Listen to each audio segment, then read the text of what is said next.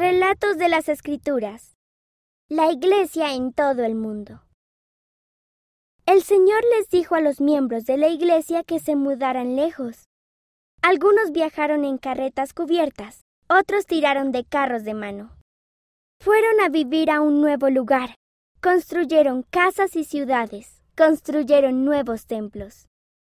Los misioneros fueron a muchos países y enseñaron a los demás acerca de Jesucristo se bautizaron más personas y la iglesia creció. Hoy en día los miembros de la iglesia viven por todo el mundo. Hay templos en muchos países. No importa dónde vivamos, Jesús nos ama. Sé que Él me ama.